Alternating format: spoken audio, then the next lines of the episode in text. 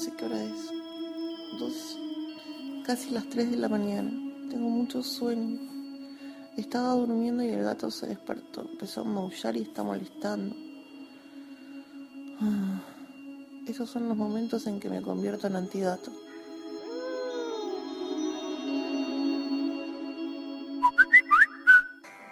Finalmente me desvelé y mi gata es un monstruo.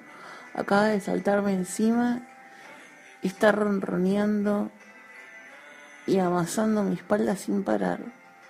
Ya le grité tres veces, wow, wow, wow, wow, a ver si se va. Pero no, no se va. Sí, está poseída. Yo estoy viendo una película que se llama Un invierno en la playa. Va, está traducida como Un invierno en la playa. Y escuchan temas de Elliot Smith. Y, y hablan de Beverly Cleary. Y. ¿Y qué más? Y de Stephen King. Yo no soy fan de Stephen King, pero mañana me voy a comprar un libro. ¿Y qué más? ¿Qué más? ¿Qué más? ¡Auch! ¡Kuni! ¡Au! ¡Au! ¡Au! ¡Au!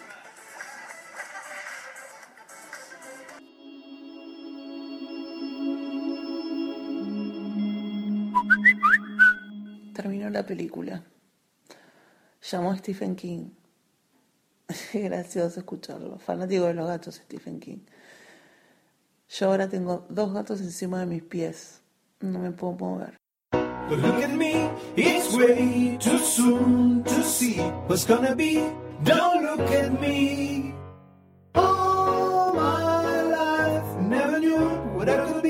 What I could do. Then we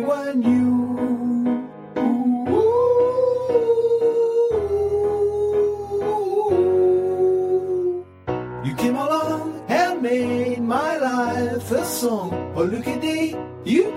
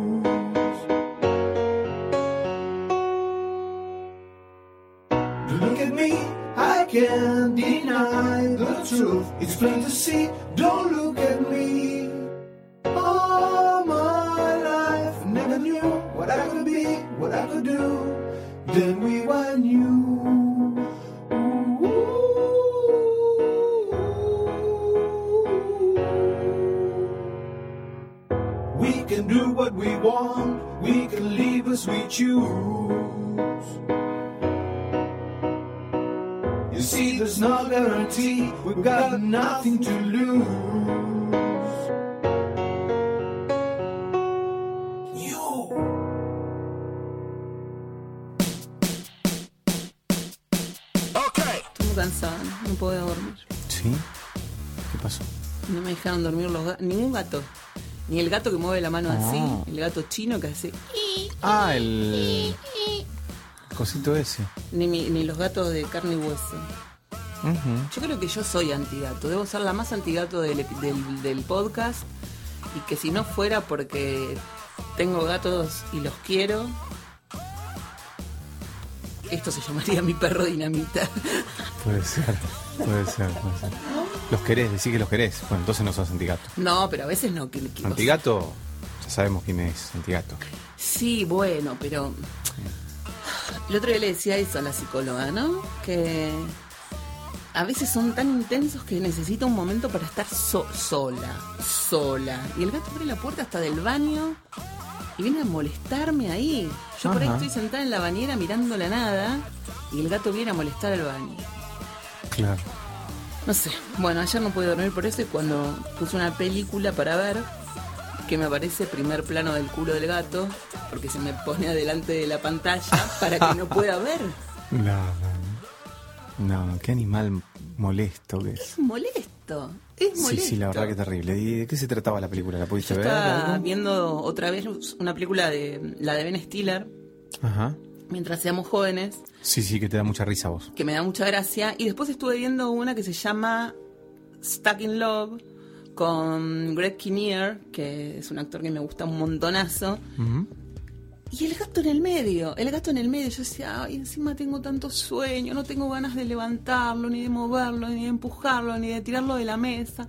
Basta gato. Y el gato ahí. Y cuando no está ahí, está arriba de mi hombro. Cuando está arriba de mi hombro, bueno, el sábado pasado también.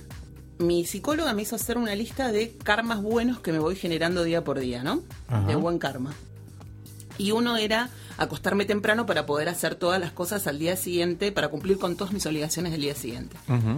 Me acuesto temprano, tipo 10 y media de la noche, me quedo dormida, 11 se activan los gatos, Mm. Antonio empezó a saltar, picó en un banquito, me saltó por arriba de la, de la cabeza y con la pata me dio en el borde del ojo Mm. y me arañó, sin querer. Claro, claro, y me claro. puse a llorar, porque me asusté, estaba dormida, imagínate que te pegan una- un coso Mm. Sí, acá. sí, sí, sí. Yo dije, no puedo más, no puedo más. Los voy a llevar a un internado en Suiza, que queden allá Ajá, un mes. Y. mm, Pero viste que en las películas no son así, los gatos, son como normales. Sí, sí, claro, no, no. No son molestos los gatos. No, no son molestos. Bueno, la cosa es que no pude, no, no me dejaban ver la película cuando me ponen. Me vino un video de Lennon en la que hay gatos. Mm. Un videoclip de Lennon. ¿Cuál? Em, que lo hizo Yoko. Por supuesto, Lennon no. Eh, se lo dedicó a Lennon. Ay, ¿cómo se llama? Bueno, busquemos. So easy, but when I see you, darling. Oh, eh. Comenzando nuevo. Ah, exacto. Pero... Starting. Eh, just, just, like, like starting over. Exactamente. Bueno, ese tema. Eh, hay, hay gatos. Un... Ahí aparecen unos gatos, sí, sí, sí. Aparece la vida de, de Lennon y Yoko claro, sí, si sí, él sí. hubiera vivido con una cita que que él dice que cuando cumpliera eh, la canción de los Beatles, cuando tenga 64. 64. Él a la revista Rolling Stone le dijo, cuando tenga 64 voy a estar en una casa frente a Perdón. Susana, qué acidez, espantosa. Voy a estar viviendo con Yoko en una casa frente al- a- en Irlanda, frente al mar. ¿Qué, qué momento? Claro, estoy. Le salió el tiro por la No, culata. no le salió. Al que le salió en el tiro fue a, a este A hombre que yo. No, no lo nombremos, no lo nombremos. ¿Para qué nombrarlo? Yo no quiero, no quiero ver. Qué risa, Dios, no lo puedo creer. Qué reacción extraña. Llorando de la risa, te, te caen las lágrimas. Hoy escuché un chiste que decía. La risa es sanadora, decía un señor que se murió de un ataque de risa. Bueno, lamento que te haya dado tanta risa algo tan triste. Eh, bueno, eh, resulta que, estaba. Eh, Yoko hizo este video y muestra al comienzo esta casa de Irlanda.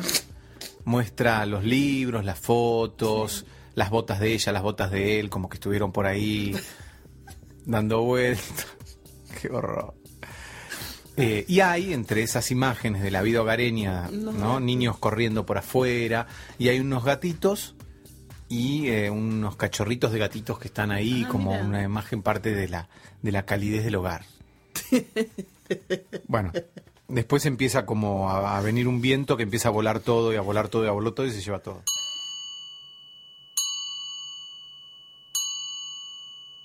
Our life together is so precious. Together we have grown.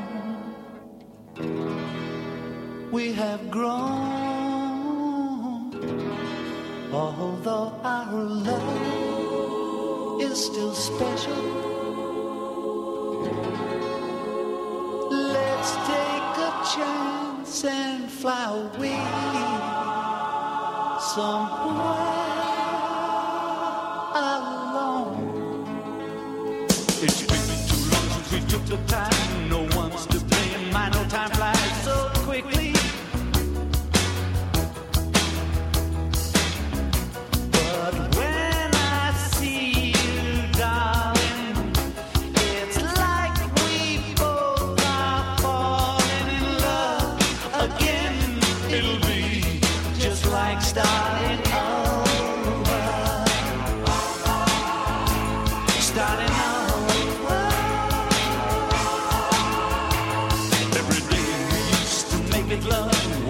can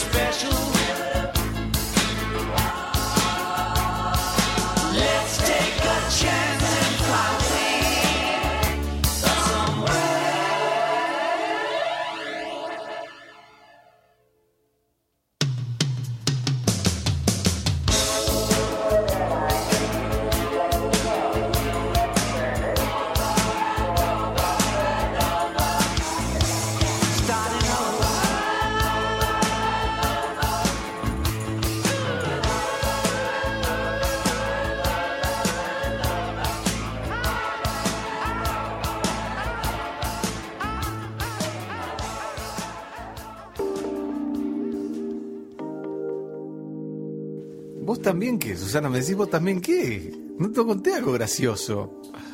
Messi cuando Pobre John. Lennon, Pobre John. Lennon planeaba que cuando tuviera 64 Bueno, qué lindo tema. Divino, ¿no? realmente, sí. Cuando tenga 64 Pero ese es un tema, eh, no es lo que estábamos de los escuchando. Beatles. No es lo que No, no, el tema anterior sí, Ah, sí, sí. sí, sí, Ah, el tema que escuchamos. eh, Ahora, ¿qué onda? Siempre estamos hablando de Woody Allen, que todavía no hablamos, pero ya debemos estar cerca. De, de Lennon y Yoko. De Lacan ahora. de- Ahora Facebook cada tanto te, te recuerda un evento determinado en tu vida. Y esto fue un recordatorio de Facebook, que me recordaba algo que yo había escrito hace un tiempo, en donde comentaba que mi ex novio y yo hablábamos de nuestras terapias. Y yo le preguntaba si su terapia era lacaniana. Y Claro. él me decía que sí, que la, la- la- la mesa que tenía en, en el- en la sala estaba llena de revistas y artículos de Lacan. Y me preguntó, ¿y tu psicóloga qué tiene en la mesa? un Buda. Llame una cosa. Tengo una.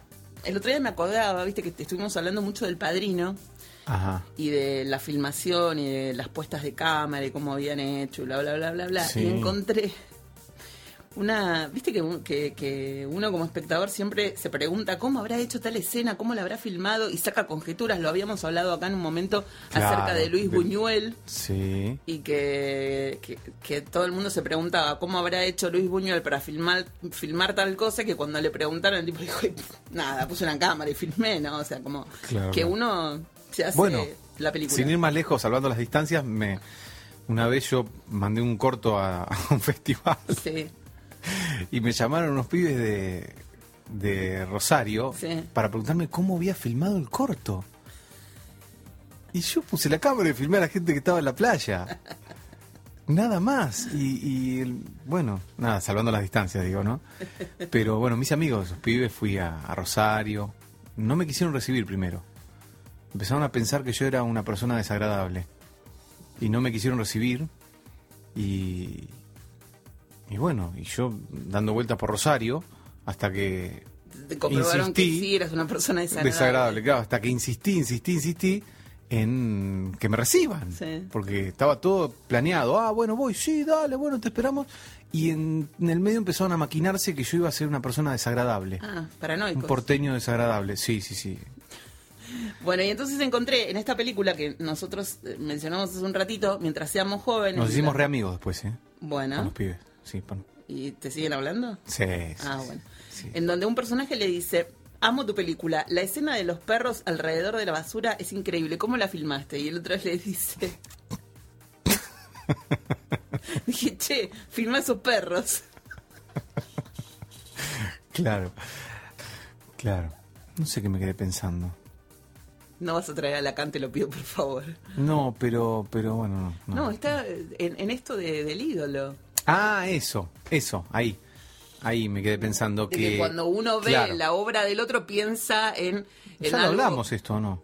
Pero dijimos que lo íbamos a hablar acá. Hugo. Otra vez. No, no, ya lo hablamos acá. No, lo hablamos por teléfono Ah. y dijimos que lo íbamos a desarrollar acá. Claro, claro. Por eso yo traje a colación ese tema. Sí, sí, sí, sí.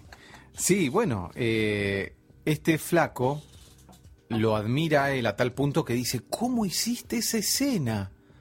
Y después, ¿qué pasa?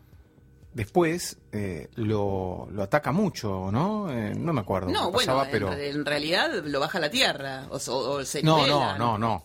Le da, le da, lo- o sea, le, lo, lo jode con algo, usa sus contactos. No me acuerdo qué hace, Sí. vos lo tenés más fresca. Sí, sí. Pero hace cosas que son como desleales o de ataque hacia él, ¿o no? Mm, Sí, Lo seduce a su. A su mujer. A su, a su mujer, le seduce Y a su mujer. padre. Claro, y a su, al padre de ella. O de él. de ella. De ella. Claro, ¿ves? O sea. Bueno, de hecho, estos que me. ¿Cómo hiciste? ¿Cómo hiciste? Después se paranoquearon y me pusieron a mí en el lugar de una persona desagradable, los. Los de Rosario, ahora que estoy ¿Y, pensando. y eso cómo lo, lo analizás?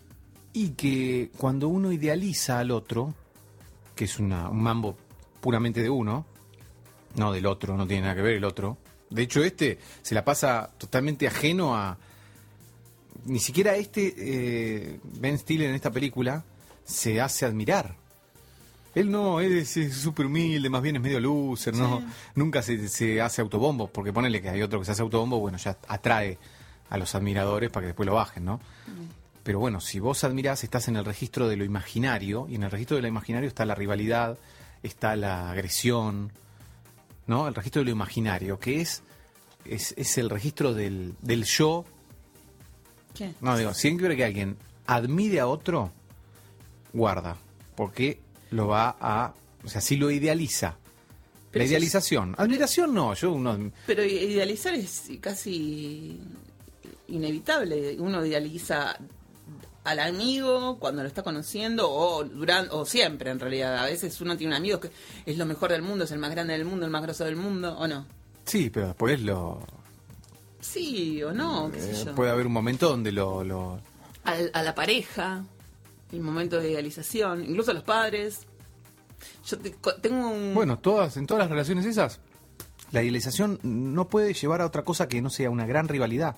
tengo Una gran rivalidad donde al otro se lo termina destruyendo después. un conocido que escucha el podcast, así que le vamos, a, le vamos a mandar un saludo, que hablaba de la relación con su mamá, ¿no? Me contaba que su mamá lo tenía tan ensalzado, no, bueno, no, no, idealizado, no, por ahí no es la palabra, ¿no? Como que lo tenía tan allá arriba que en la fiesta de egresados del colegio lo buscaba entre los pibes más altos y él es bajito. en serio. Claro, claro, claro. Bueno, a mí me pasó con alguna persona que vos la idealizás tanto que lo considerás más grande físicamente, más alto que vos, y un día decís, pero sos re bajito vos. Claro. Claro, claro. Y fuerte igual eso, ¿no? Bueno, tengo un amigo que el otro día me dijo eso. Che, te veo petizo ahora. Y es un pibe que me ataca mucho. Yo no Nos sé queremos si- igual, pero... Yo no sé si siempre en la idealización después hay ataque. Yo creo que llega un momento en donde eh, te das cuenta que el- la persona que vos idealizabas era, era un ser humano, con sus falencias y con sus errores y con sus virtudes y con, con la bosta que carga. No, no, cuando cae la idealización sí. Yo digo el ataque es mientras se idealiza. Sí, ahora, el personaje Cuando de cae la película, idealización, bueno, sí, pero no- Mientras no. somos jóvenes, Jamie, que es el personaje de Adam Driver, es un salame, más que... Yo creo que en realidad no lo idealizaba a- al personaje de Ben Stiller, solamente que ya lo venía estudiando desde otro lugar para poder acercarse a él y sacarle los contactos. Me parece que ya sabía que se iba a aprovechar de él. Eso sería otra cosa, claro. Claro. Era como una especie de O sea, adulación, cuando- manipulación para Claro, poder... bueno, eso no, no me acuerdo tanto de la eh, película. ser ventajero, ¿no? Claro, eso puede ser otra cosa. Eso ya es algo del orden de la psicopatía. Sí. Una cosa es que él le diga, ¿cómo filmaste esta escena? De verdad, mirándolo. Y otra cosa es usándolo porque, porque lo voy a manipular por ese lado. Y sí, yo creo que sí. Que ya lo tenía. re- Bueno, lo que pasa que la idealización ahí es raro porque el tema de la edad es importante ahí. Sí, bueno. la Él, figura paterna también. él los seduce, los Mm. seduce a, a los viejos y se fascinan con las edades Eh, diferentes. Hagamos una especie de, de, de abstract de, o de sinopsis. Es la historia de un es matrimonio. ni que fuera un ensayo de- para un Hoy- científico. Bueno, Guillermo. Una sinopsis se dice en cine, en abstracts. Ay, disculpe, catedrático. ¿Te lo tomaste tan en serio? Son dos parejas. Una de cuarenta y pico y, la otro, y los otros de veinte y pico. Porque si no la gente que no la vio no sabe de qué estamos hablando y son lo- los los varones los, los dos personajes eh, Jamie y el otro cómo se llama y Josh que es Ben Stiller son documentalistas uno totalmente estancado en su carrera y el otro que está súper joven, recién comenzando y con muchas ganas de hacer cosas y como muy proactivo. Cosa que Ben Stiller no está. Entonces, claro, cuando se conocen, Ben Stiller queda como cautivado por la juventud de estos, del, del matrimonio, que están haciendo cosas todo el tiempo y que ellos no. Pues la- ¿Pero él queda tan cautivado? Estoy pensando. ¿No es la mujer más que nada? No, los dos. Mm. Los dos. Viste que se compra una bicicleta como la que se compra él, se quiere comprar vinilos porque el pibe, o sea, es totalmente vintage, es un hipster típico Claro. de la zona, no sé si viven en Queens, en Harlem, no sé dónde viven ellos. Y tiene eh, tocadiscos, tiene televisor, unos, eh, Ben Stiller tiene un televisor último modelo y los otros tienen televisor de tubo, ven películas en VHS mientras ellos son súper tecnológicos, entonces ellos quieren volver a tener lo mismo que, tienen, que tiene esta pareja que vive medio en comunidad, que se juntan en la calle con los amigos, que no sé, que no, que, que no están a- supuestamente aburguesados como sus, como, como sus amigos coetáneos. Cosa que es mentira, porque si vos lo ves al pibe, está mucho más aburguesado que, que, que los otros adultos. Lo Claro. que pasa es que, bueno, aparenta que no, que eso no le importa. Es un gil ese. Creo que Ay, tendría, no, que tendría que volver a verla la película. No hay que juzgar a los personajes. Mi psicóloga me dice, no juzgues a los personajes. ¿A qué personajes? No, porque dije, este es un gil, porque acabo de decir que era un gil. Estoy haciendo el ejercicio de Yoko Ono, de no hablar mal de Ah, nadie, sí, y estoy sí, sí. muy estricta con eso, y recién tuc, le di a- al pibe este.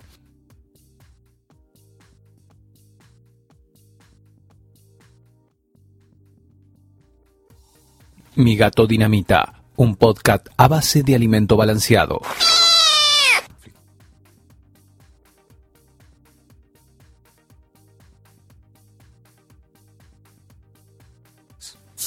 Guillermo, estaba pensando, a vos que te gustan tanto la- las estrellas de Hollywood y los artistas, ¿vos Sí. te habías encontrado en alguno de tus tantos viajes alguna estrella, algún conocido, algo? ¿Yo? Mm. Viste que con esto Ay, de me, los- me sorprendiste con, esto de la los- pregunta. No, con esto, porque con esto de los grados de separación, Sí. uno está siempre mucho más cerca de, de- de otra persona de lo que cree. Claro, Por claro. ejemplo, yo tengo eh, dos grados de separación con Mirta Legrand. ¿Tres grados o dos? Bueno, no sé. Uno de mis amigos es el hermano de la abogada de Mirta. Ajá. Pablo Ah, Gallego. Ajá, mira. Mi abogada es la mejor amiga de la abogada de, de- de Mirta. Ajá. Eso ya me pone Claro, a, claro, una claro. distancia. bueno, Tengo una amiga que está en este momento en línea Ajá. que tiene esa esa. ¿Ese don? ese don, ese don. Le vamos a poner Se don. encuentra con celebrities. Bueno, ¿cómo andas, María? ¿Todo bien? Re bien, re bien. Estás acompañada de, de Clara. Hola chicos. Hola, Clara, ¿cómo andás? Y Clara, Clara está acá, que vino de La Plata, va a pasar unos días acá Ajá. con su, con su familia Claro. de vacaciones. Chicas, estuvieron con Ben Stiller. Sí, qué, qué maravilla, qué maravilla. ¿Cómo fue eso? Estábamos buscando una fuente que se llama Fuente de las Tartarugas. Sí, Fontana delle Tartarughe. Una Claro, tartaruga. claro, de las tortugas. que es muy hermosa y Javier, viste que tenía todos los, mm, los lugares los que había que recorrer y qué sé yo. Claro. No la podíamos encontrar y cuando la encontramos es pequeña pero es preciosa. En, En Roma, Roma eh, está como si fuera en una placita. en la Piazza Mattei. Es muy hermoso porque tenés este, a los costados negocios, ¿no? Un lugar para tomar algo, una galería de arte contemporáneo, no me olvido más, Sí. eh, una barbería creo que era y otro enfrente, ¿no? Muy antiguo. Ajá. Lo divertido fue que la en medio de la escultura hay como un niñito en paños menores Ajá. eh, jugando con las tortuguitas y unos delfines. Sí, son angelitos, Y- amorcillos, sí. ¿viste? Claro, que claro, sostienen claro. las tortugas. Bueno, y entonces nos empezamos a reír porque mamá hacía la seña de que lo tenía chiquito. Lo tiene todos desnuditos. Entonces, sí. Y es como que estás, querés sacarte la foto y te da justo el, Claro. el pitito de, de la amorcillo en la cerquita. Entonces no podíamos evitar decir, ay, viste, ¿qué sacaba una foto. En lugar de decir whisky, decíamos pitito chiquito. Y nos reíamos. Y nos sacábamos fotos, Claro. qué sé yo. Y en eso que estábamos tan divertidas, tan divertidas las tres, Javier nos sacaba fotos, Claro. veíamos que un matrimonio nos miraba y se reía. Deben entender el español, qué sé yo. Claro. Dijimos, bueno, nos corremos un poquito. Y nos corrimos un poquito y nos seguimos sacando fotos. Y la gente, esta, este matrimonio, Sí. seguía mirándonos y se nos cagaba de la risa. Bueno, Ajá. empe- empieza a pasar el tiempo, empezamos a caminar y mamá dice, ¿es, es, es Ben? ¿Ese es Ben? Y digo, Eh, sí, era Ben Stiller. Y nada, como que estábamos en un mismo lugar y no había gente, era como que parece que se aisló, de- el mundo se aisló, de repente había silencio. y- caminando Ben Stiller estaba Sí, con sí. este matrimonio que se estaba riendo tanto. Claro. Yo me quedé petrificada. Y lo más loco que después de sacarnos la foto, fuimos a un bar los cuatro a comer algo y le digo, papi, pasame la cámara que quiero ver la foto. En las fotitos que nos sacó con la, digamos, la, Sí. la fontana atrás de nosotros, aparece Ben con, con sus dos amigos caminando Cagándose de la Uno por atrás, otro para la derecha, mirando la... Era una callecita chiquitita, Ben Stiller con sus amigos, estos dos que estaban cagándose la risa, y nosotros atrás. Claro. Era como un silencio medio incómodo, sí, pero sí. le respirábamos en la nuca. a Ben Stiller. y ellos me miraban, nos mirábamos de reojo y agarra a Ben Stiller como subiendo, desviándose, y decían las chicas, mamá, ¿lo vas a dejar ir? ¿Lo vas a dejar ir? Le digo, no. Ben. ¿Cómo fue que le grité? Ben, please, please, one picture, le dijo. Y se quedó así como en espera. Sí, sí, sí. Y las personas que estaban al costado le- nos hacían como gestos que no, no, no. Sí, sí, sí. Entonces yo qué pude haber hecho? Me arrodillé y le supliqué, Sí. please, Ben, please. Hice la señal de la cruz y me y me denigré en el piso de Roma y él dijo, Re simpático. vino, y me agarró las Bien. manos y me dijo, yes, yes, ven, come, come, yes, yes. Y nos abrazó, y nos abrazó y nos agarró una convulsión y nos miraba bien en los ojos a un centímetro de distancia. ¿Cómo, cómo? Y tenía el look, un look muy producido. Y nosotros, como no sabíamos, estaba filmando Claro, eh, claro. Solander 2. Sí, porque estaba con todo el, El maquillaje. maquillaje. No, y Claro. iban a desfilar eh, para Valentino. O para Gucci era. Para Valentino. Valentino. Y nosotros fuera no entendíamos nada. El loco estaba producido para el desfile. Y Owen Wilson seguro andaba por ahí también. Claro. Claro. Y nosotros nos quedamos así, decía, bueno, que saque la foto, Javier. Javier con la foto estaba así como petrificado. Y las chicas, vengan, nos sacamos. Y fue una situación tan hermosa porque Sí, el loco sí. nos abrazó y nos Sí, dijo súper que simpático. re piola, muy, muy recopado. Y, le, y nos saludábamos y nos decía, bye. Nosotros, bye. Y él- no había nadie más. Invitaron a Necochea, ahí tendrían que haber sacado y les Sí. miren, Sí. tenemos un lugar en el mundo que es Necochea, que es una playa lindísima, súper ventosa, se te van a botar. No, no. Chicas, chicas, No. no te lo vamos a permitir, Susana. Ninguno de los tres te vamos a permitir eso, es la ¿eh? energía que No. hay tan, tan fuerte en Necochea. Claro, como dice mi madre, huracanado. Mi vieja dice que el clima en Necochea. fluye continuamente y renueva la energía. No, no, Claro, no. Exacto, exacto. No, es no, no, no. Bueno, le decimos eso a Ben. Lo- le mandamos un, un tuit o un mensaje por, por, por alguna página y le decimos que, que, están invi- que está invitado a Necochea a renovar su energía. Bueno, nos sacamos la foto y no es que él se...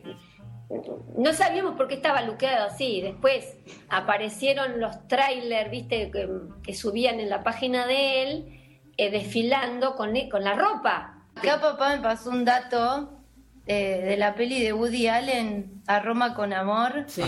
De que hay una escena filmada ahí en la fontana de Tartaruga, Ah. Donde nos pasó. Es muy preciosa. el encuentro. Qué raro que Woody Allen aparezca en Mi Gato Dinamita, ¿no? Esto- No, es, que es raro. Yo creo que el día que no nombremos a Woody Allen se nos viene el techo encima. ¿En serio? Te juro. Es la, es la primera vez que nosotros no lo habíamos nombrado con Susana, así que ahora lo, lo nombran ustedes. No. Mirá, mirá, ¿viste? Sí, pero Roma, ¿viste? Tiene eso que... ah, Sí, a, a mí ese día que nos encontramos con Ben, era nuestro último día en Roma, ya se terminaban las vacaciones, estábamos todos muy sensibles, teníamos eh, ahí intacto el, el segundo que nos que, que hablamos, que lo vimos a Ben, entonces estábamos como muy así sensibles. muy sensibilizados, No sé, como que es una persona de carne y hueso, pero que vos le idolatrás tanto que te genera algo adentro que... ah.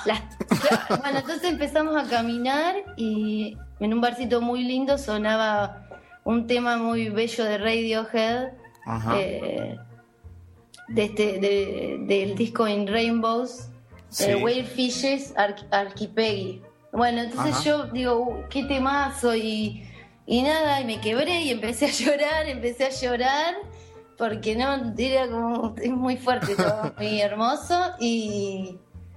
Y viene un tan y dice, eh, está bene, ¿por qué llora? No sé qué, y empezamos a mezclar español con inglés y italiano. Y dice, pero yo me acabo de sacar una foto con Ben Stiller, ¿estás llorando porque lo viste a Ben Stiller? Y le digo, no, estoy llorando por todo. Y bueno, nada, nos terminamos haciendo amigos de, Ay, sí. de esos chicos repiolas que tenían una hijita y estaban tomando ahí un... Ajá. Pero después eh, hubo otras celebrities con las que te encontraste en Europa, María, ¿o no? Y bueno, en Roma justo fuimos a tomarnos, fuimos al Museo Gucci, eh, porque viste que Vicky estudia diseño de indumentaria, Claro. y bueno, vos vas y ves el, el- la, la historia de Gucci desde cuando empezó hasta los últimos modelos de carteras, de, de las Sí. diferentes etapas. Ajá. Y hay un café, un café, una librería. Y bueno, vos podés ir, si querés consumir un café, consumís un café, si no, podés visitarlo. Y fuimos al, al, al vestidor, ¿no? Como se dice, el guardarropa. Sí. Y nos pusimos a hablar con la, qué raro, con con las que atienden el guardarropa que están vestidas con mocasines Gucci, con pantalones Gucci, así, nada. Y, y nos preguntaron de dónde éramos y empezamos a hablar un poco en español y un poco en, en italiano. Y, y bueno, y en eso, que, que re- cuando retirábamos la ropa y qué sé yo, eh, tomo el saco y había una persona mm, al lado nuestro que me quedé yo de nuevo así como, ¡ay! Hice, ¡ay! Al lado mío, mira quién estaba pegadito. Y dicen las chicas, ¡ay! A ver, ahora ¿quién viste? ¿A quién viste? Y estaba Katy Perry. Y yo, toda producida, una belleza, toda vestida de Gucci y venía en- y vacacionó en Roma. ¿Cómo sabes todo eso? ¿Te pusiste a charlar con ella? la- se fue y se hizo una producción ahí justito con toda vestida de Gucci, salió después en todas las revistas. Y le dijimos, ay, podríamos, pero por supuesto las agarró a las chicas y sacó una fotito en un instante. Ah, Charlaron dos, dos cositas, le dieron un ramo de flores y nosotros ahí en el medio. Ay, un instante glorioso también fue. Nos fuimos, nos tomamos un café porque no lo podíamos creer. O sea que nosotros estamos a dos grados de separación de Katy Perry Ajá. y de Ben Y Stiller. de Ben Stiller. Y de No, César no. Banana Purredón, porque yo me lo Roma te- Te encontré. pasan esas cosas porque es Roma. Nosotros ahí caímos de ojete que estábamos ahí y tuvimos la suerte, pero debe ser a cada rato así. John Travolta es el que anduvo por acá. Ah, Ah, ¿por Hace Buenos po- Aires? Hace poco se había viralizado una foto de. John Travolta comprando medialunas en. Mi amor. No me acuerdo, ponerle que fuera Castelar. claro. O sea, ¿qué? Encima medialunas del abuelo, viste que no es que se claro. la. No sé, bueno, a los chinos que no existe más, pero era Claro. una cosa muy graciosa. Y después sí, mucha gente se lo fue encontrando en distintos lugares y fueron subiendo fotos, pero era muy No, gracioso que estuviera en lugares así tipo Castelar, Claro, Benavides, Claro. Lanús. Aparecía John Travolta en Lanús comiéndose un Travolta choripán. fue un copado total. Sí, sí, es recopado. Depende del grado de fanatismo que tengas Claro. también. Si te agarra eso, no sé, como te late el corazón, pues decís, "Uh, la verdad que soy fanática de todo lo que hace. No, no voy a perder este momento para tocarlo o Sí, para decirle compartir algo. una mirada, no sé. Eso. Así que, le podemos, ¿qué le podemos ofrecer de menú? ¿Un asado? Puede Y yo soy vegetariana, yo le hago No. unas comidas con Mm, vegetales María- increíbles. Claro. Eso, bueno, me lo haces a mí, que yo también soy una estrella Ah, de Buenos bueno, Aires sí, que sí, voy sí. a Necochea. Claro, Bueno, claro. chorizo le tiramos, un chorizo vegano, un choricito vegano. Bueno, y yo- Acá no te das cuenta, no te los hacen unos amigos nuestros, no te das cuenta que es, que es un chorizo eh, común. Te Claro, lo claro. pasa como, Sí, sí, sí, estás comiendo un chorizo de, de carne, y- sí. Genial. Dale, sí, los invitamos acá, los invitamos acá. Bueno, Perfecto. Acá les proponemos y le hacemos una parrillada vegana, este, vegetariana, con Sí. un buen vino, eso sí, un buen vino acá argentino. Eso sí. Cortamos la calle 77, entre 26 y 28, y acá hacemos una, coreo. Y Perfecto. nos filma Guillermo con un dron. Perfecto. Genial. Bueno, María y Clara, muchas gracias por compartir estas anécdotas. Ay, qué lindo, me encantó. Gracias Aparte es tan lindo hablar con alguien que no sabes, no le ves la cara. ¿Qué sé? Sobre Qué todo a mí, no verme la cara es como hermoso.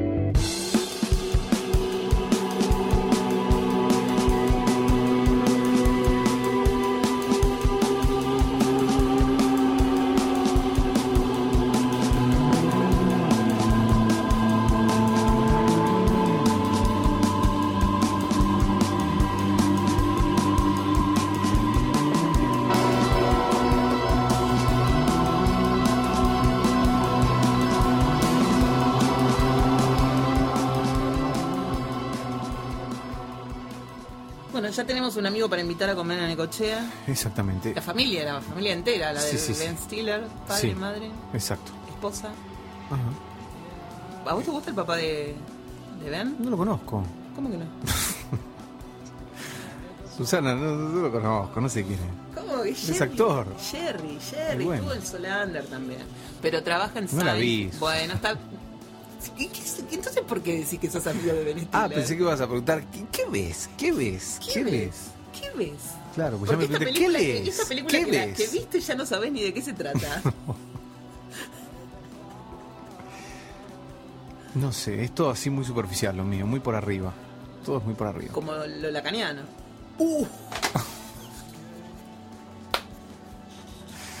Mirá, vamos a escuchar en tintado a ver que me cuente por lo menos quiénes son los padres de Ben Stiller.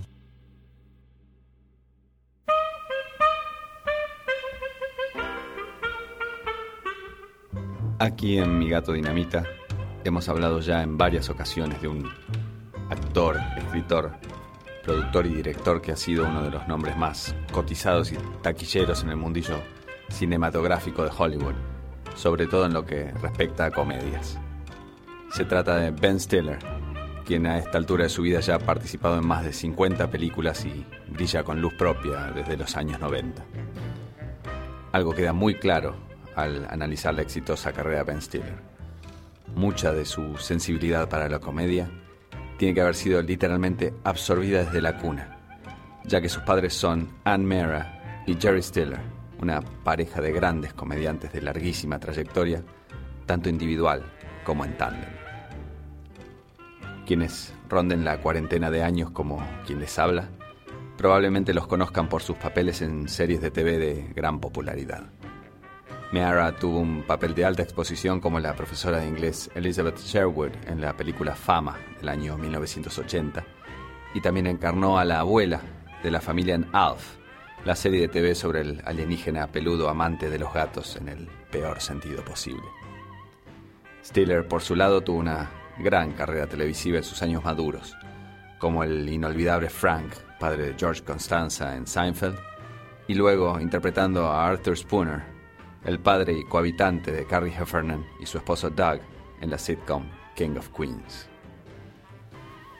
Pero muchos años antes, Mary Stiller, quienes se habían casado en el año 1954, cuando ya tenía 25 años y él 27, habían disfrutado de una carrera relativamente exitosa en los años 60 y 70, como el dúo Stiller and Mara. Ambos formaron parte de un grupo de comedia improvisada basado en Chicago llamado The Compass Players, que luego derivaría en el legendario Second City Theater, de donde luego surgirían luminarias de la comedia como Bill Murray, John Belushi, Mike Myers, Stephen Colbert o Tina Fey, entre muchos otros. Al graduarse de The Compass Players, Stiller convenció a Mera de trabajar juntos como dúo y ambos comenzaron a ser habitués en teatros de revista y el circuito de shows televisivos de variedades que eran muy populares en la época, tales como el show de Ed Sullivan en la cadena de CBS. Y ahí solían mezclar sketches guionados con el tipo de improvisación que ya manejaban al dedillo. Cuando el auge de este tipo de programa televisivo fue menguando a fines de los años 70, Mary Stiller supieron reinventarse, estableciendo una firme carrera en la radio con un micro de sketches que se emitía a lo largo de todo el territorio estadounidense, y luego pasando a la TV a principios de los 80 con un programa mensual de media hora en la cadena de cable HBO, en el que repasaban en tono de comedia los estrenos del mes. Y aun cuando luego sus carreras individuales lo fueron llevando por distintos caminos, siempre siguieron haciéndose tiempo para trabajar juntos de una manera u otra. Y de hecho, en el año 2015, hasta la muerte de Anne Mera tras más de 60 años de matrimonio, ambos estaban trabajando juntos en una serie de cortos online en los que discutían eventos de actualidad en clave de comedia. En honor entonces a este longevo amor que supo traducirse en arte, nos despedimos de este rincón con otro dúo de marido y mujer que colaboraron por varias décadas, en este caso, en el mundo de la música. Se trata de June Carter Cash y Johnny Cash, haciendo una canción que habla justamente de las tribulaciones de un matrimonio que fue hit en los charts de música country en el año 1967. Un bonito tema llamado Jackson.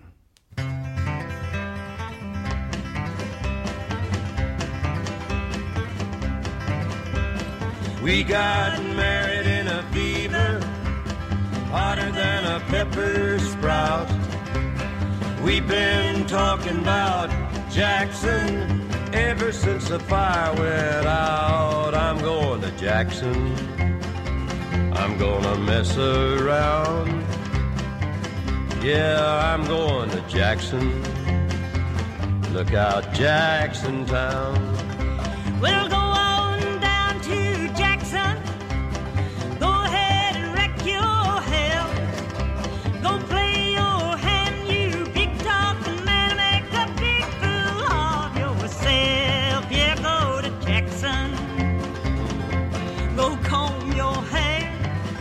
I'm gonna snowball Jackson.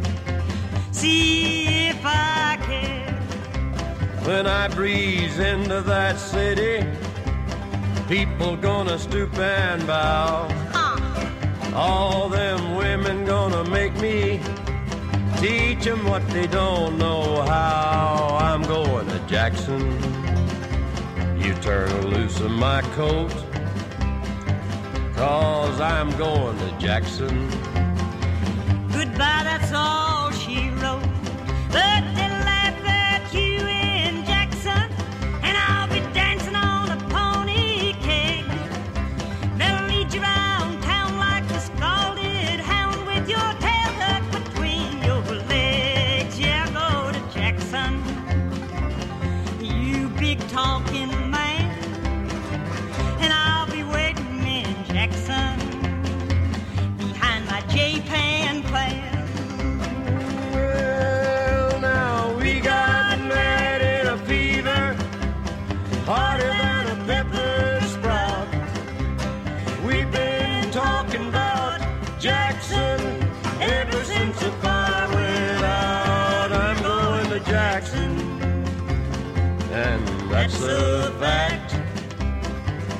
Yeah, we're going to Jackson. Ain't never back. We got married in a fever, hotter than a pepper sprout. We've been talking about Jackson. ¿Cómo andan ustedes, queridos? Les mando un gran abrazo de acá de, de la ciudad de la playa del Suave Declive. Y por favor, me gustaría que alguna vez me tengan en cuenta para, para ese pasquín, mi gato dinamita, ¿no? Este, les mando un beso grande. Pasquín es un escrito anónimo de contenido satírico o crítico que se publica en un lugar público, se coloca en un lugar público como puede ser un portal de internet. Somos eso nosotros. Ah, me pusiste café. Eh, Sí.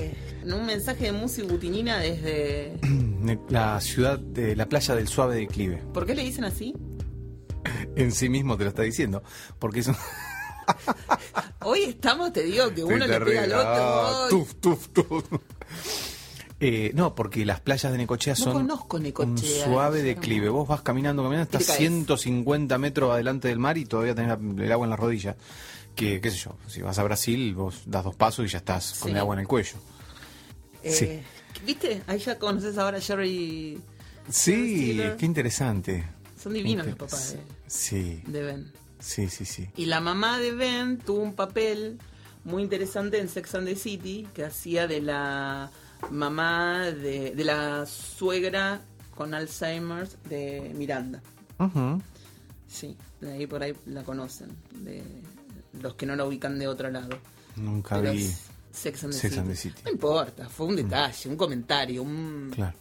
cotillón, digamos, Está bien. para para adornar este Pasquín. Decís Pasquín y me viene Paqui, Paquita. Paquita Paquita- la del barrio. ¿Sabés algo de Paquita la del barrio? Eh, no. ¿No? ¿Querés escuchar algo Bueno. de ella? No, sí, sé, pero no sé nada de su vida. Ah, digo, mira, yo propondría escuchar una canción donde ella no, no ahorra. ¿Rata? ¿Rata inmunda? rata de dos patas. Rata de dos patas. Alemania carroñera, ¿cómo era que le La ponzoñosa,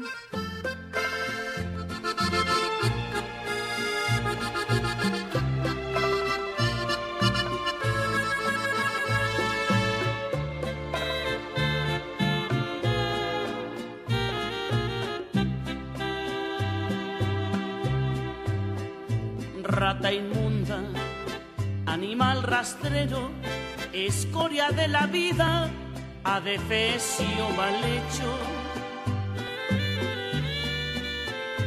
Infrahumano, espectro del infierno, maldita sabandija, cuánto daño me has hecho. Alimaña, culebra ponzoñosa, desecho de la vida, te odio y te desprecio. Rata de dos patas, te estoy hablando a ti, porque un bicho rastrero, aun siendo el más maldito, comparado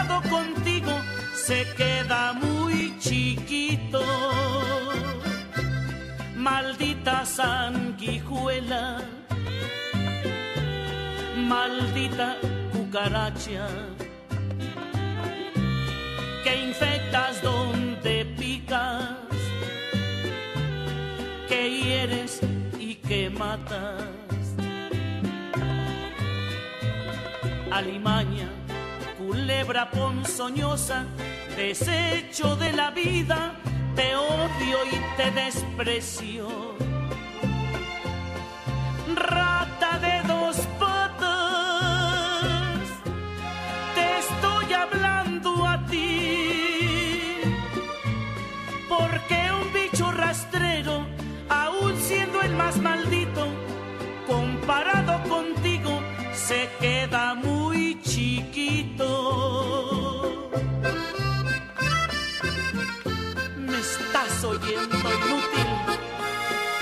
Del infierno, cuánto te odio y te desprecio.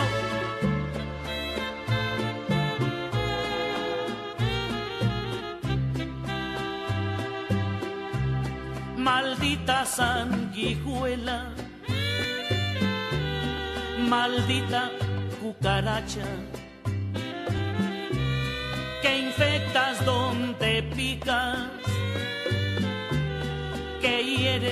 y que matas. Alimaña, culebra ponzoñosa, desecho de la vida, te odio y te desprecio.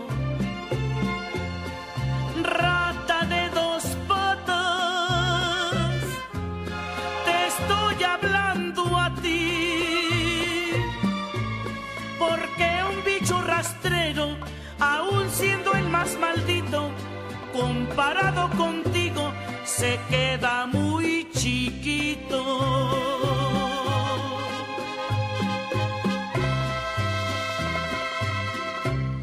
¿Podemos redondear un poco? No Bueno, querría haber sido pareja de Paquita, ¿eh? La pasó medio mal. y que se parece. enoje conmigo. ¿Mm? La debe haber pasado medio mal, como como Chabela Vargas, algo que Chabela le daba el tranco, pero Paquita le daba la... ¿Qué? Hoy estamos muy susceptibles, cualquier cosa nos altera, ¿no? No, no. ¿O no? No. Bueno, lo que te decía es que mm, En la película cua- mientras somos jóvenes, hay, aparecen dos gatos. Hay un momento de la película en donde salen dos gatos. Uno se llama eh, Bad Cop y el otro Good Cop. Uno blanco y uno negro. Y los tienen en la casa de Jamie, que también tienen como un gallo adentro de una jaula. Y no sé qué otro tipo de animales tienen. Ujú. ¿No te acordás? No, Bueno. ¿No te acordás de nada? no, no. Qué horror. No, pero está bien. Porque en, en realidad uno se, digamos, no te sobrecargas de, de información. Y capaz que por eso me olvido, porque me sobrecargo de información. No, pero yo la guardo Todo el tiempo lo estoy buscando, estoy viendo esto, viendo lo otro, leo esto. Sí, Tanta pero- información que me olvido de todo después. No, pero yo creo que debes hacer como una como un trabajo de descarte de, de cosas que por ahí no te interesaron. Por ejemplo, en esta película que, que vi anoche, en la madrugada de anoche, que se llama Stuck in Love, hay un momento en donde uno de los personajes tira una cosa así como hay tanta cantidad de estrellas en la galaxia y no sé qué, le da como una cifra. Y yo me quedé pensando, digo, ¿por qué yo no sé esas cosas? Digo, ¿por qué yo no tengo ese, ese conocimiento de cuántos, cuántas estrellas hay, cómo está compuesto tal cosa, lo de física cuántica que vos hablabas el otro día, ¿no? Como datos más precisos de, de cosas que son por ahí interesantes, ¿no? Esta boludez que te digo yo, sabés que en la película esta había dos gatos. Claro, claro, claro, yo no, no. O que te digo detalles de. eh, en un momento Jamie agarra un libro y, y tiene. Un, libro, digo, un disco y está un disco de, de los Kings o otro de los personajes que es uno de los de otros amigos, de una pareja de amigos, Adam Horowitz, agarra un disco de Wilco. O sea, me acuerdo de esos detalles. Ahí en tal película aparece un CD de Wilco. ¿Y a quién le importa que haya un CD de Wilco? A mí nada más. Claro. Soy fan. Claro. Pero digamos, con un detalle de las estrellas y de la galaxia o de la física cuántica, ¿no? Uno Claro. como que... Ah, es un dato más Claro, que uno recuerda, querés decir vos, si me permitís que haga una lectura como este para que nos quede algo. que uno le imprime o inscribe, Sí. una palabra así de más del psicoanálisis, uno ins- inscribe eh, lo que le interesa. Y por eso. Eso. Sí, sí, eso quiso decir Susana. Porque si no, no sé, no, no, no sé por qué can- tanta cantidad de datos al divino botón que guardo. Detalles sobre la ropa, sobre los colores, sobre los zapatos, sobre el- los libros que estaban leyendo. Pero qué bueno, porque ahí está, hay un montón de rubros que para cualquiera pasarían desapercibidos. Cada cosa que vos recordás fue pensada por un guionista, por un, por un montón de gente. Sí, sí, sí O sea, claro. Porque él podría, no, ya sabemos, los que hicimos algo de audiovisual o de cualquier cosa, uno elige cada palabra, cada cosita, todo quiere decir algo, todo tiene que ver con algo y bueno, Volviendo al tema de la memoria o de la memoria, ¿se puede decir memoria selectiva? sí. El otro día, sin ir más lejos, recordé un fragmento del, del, del diario de Eleanor Coppola cuando hablábamos de los diarios íntimos. Sí. Mirá, de Eleanor Coppola, ¿qué me puede interesar el diario de Eleanor Coppola, no? Digamos, Sí. o sea, más allá de que la vida de ellos haya sido muy dramática o, o menos dramática. ¿Están o- separados? No, no, no, no. ¿Ah, siguen juntos? Siguen juntos. Sí, Ah. claro. Ah, qué paciencia debe tener esa mujer, ¿no? La verdad que sí. La verdad que sí. No ha llamado, viste, últimamente no ha llamado más Delia. Está ocupada Delia, pero está bien. ¿Está bien? Sí, está bien. Ah, qué bueno. Está bien. Sí, sí, sí. El otro día vino a mi casa. ¿Ah, sí? Sí. ¿Qué dijo? Y dijo, veo cómo tus gatos destrozaron esto y me dan ganas de llorar. Digo, ¿qué rompieron? Todo rompieron, todo, Susana, no hay nada que esté sano. Ajá. Dice, me deprimo, me deprimo si vengo acá. Bueno, bueno, mami, tampoco tan para tanto. ujú. ¿Y qué hizo? ¿Se fue a su casa? Sí. ¿Cómo tiene la casa Delia? Sin gatos, o sea, bien. Pero está bien, Sí, la claro. tiene Sí, sí. Sí. cuidadosa con sus cosas. Sí, obvio, mi vieja tiene... eh, mi mamá guarda, como las madres de antes, cosas del año del pedo. Perdón. Tiene sábanas que le regalaron cuando se casó, y sábanas que eran de mi abuela cuando se casó, y sábanas que eran de la bisabuela cuando se casó. ¿Y las usa? No, no, no, no, para. ¿No las usa? Tiene estas que son para cuando viene el médico, estas que son para cuando no sé cuándo, Mm. estas que son para tal fecha. No, no. To- to- tiene todo así. Y me acuerdo que una vez yo le pedí prestada un juego de té que ella no había estrenado, se lo habían regalado para su casamiento, y yo le pedí prestado el juego. Un escándalo hizo. No, que lo vas a romper porque vos no sos cuidadosa. Mirá lo que va a pasar. Bueno, me presta el juego de té cuando lo vamos a servir. Me quedé con la, con la, con la, El asa. la- con el asa de, así en la mano porque se había roto. Digo, pero mamá, te lo regalaron cuando tenías 18 años. Tenés Claro, mil. Claro, claro, claro. Digo, esto hay que Hay usarlo. que usarlo, claro. Y lo mismo me pasó una vez con unas copas para hace tres años nuevos, me parece. Me dijo, "Cui- ah, no, para un cumpleaños de mi papá. Mi hijo estaba vivo, fue el último cumpleaños que festejamos. Y había puesto unas copas de cristal que le habían regalado para su casamiento y yo las, las fui a lavar. ¿Te imaginas que con un miedo de que se me rompieran? Y se me rompió una. Mm. Pero sola, ¿eh? que ahí se estalló. Y mi mamá. Nah, Te nah, juro, nah. no, fue una Nah, cosa nah. así que yo dije. Estalló sola, pero vos me haces acordar a alguien. ¿A quién? Rompe la pantalla del celular, la arreglamos. 15 días después vuelve a romper la pantalla del celular. Bueno, ¿qué onda? ¿La arreglamos de nuevo? Un mes después vuelve a romper la pantalla del celular y dice, se cae. Y se cae. ¿Cómo se cae solo? La culpa es de la, de la ley de gravedad. Claro. Pero esa copa no se rompió sola, me hace acordar a tu sueño. No, se rompe, se rompe. Hola. ¿Qué? No, no me interesa. Disculpame, Caro. Chao. Me tienen harto. Me tienen harto. ¿Qué te querían vender? Pobre Caro. Ella se está ganando el mango, pero ¿qué querés que te diga? Tienen harto de llamarme. Y no, esto fue. No sé por qué se rompió, se rompió, punto. Pero que se cayó sola la No, copa. no, no sé. Estaba apoyada, secándose y hizo. Susana. ¿Qué? ¡Genial! Se rompió sola. Se se hizo rompió. pf, y se rompió. Se rompió Una copa sola. de cristal. Sí. Creo que cantaste, hiciste un No, agudo no, no, muy. Estaba lavando, la puse ahí para que se secara y mientras iba lavando las otras copas hizo. Se partió sola. Y mi vieja lo vio. Entonces no me pudo decir nada. ¿En serio? Sí. Te juro que si. Si. Si Delia quisiera salir al aire, le preguntaría. Pero viste que a veces, por ahí porque estaba la. Pero se parte sola, se rompe sola. Vamos a dar una explicación coherente que me dio mi primo. Vos lavaste con agua caliente, lo apoyaste en el mármol frío, estalló el Ah. cristal. Ah. Pero no es para tanto. Bueno, estalló, qué sé yo, se rompió. Pero yo no me hice cargo. Le dije, ¿ves? Yo no toqué nada, no toqué nada, solita se rompió.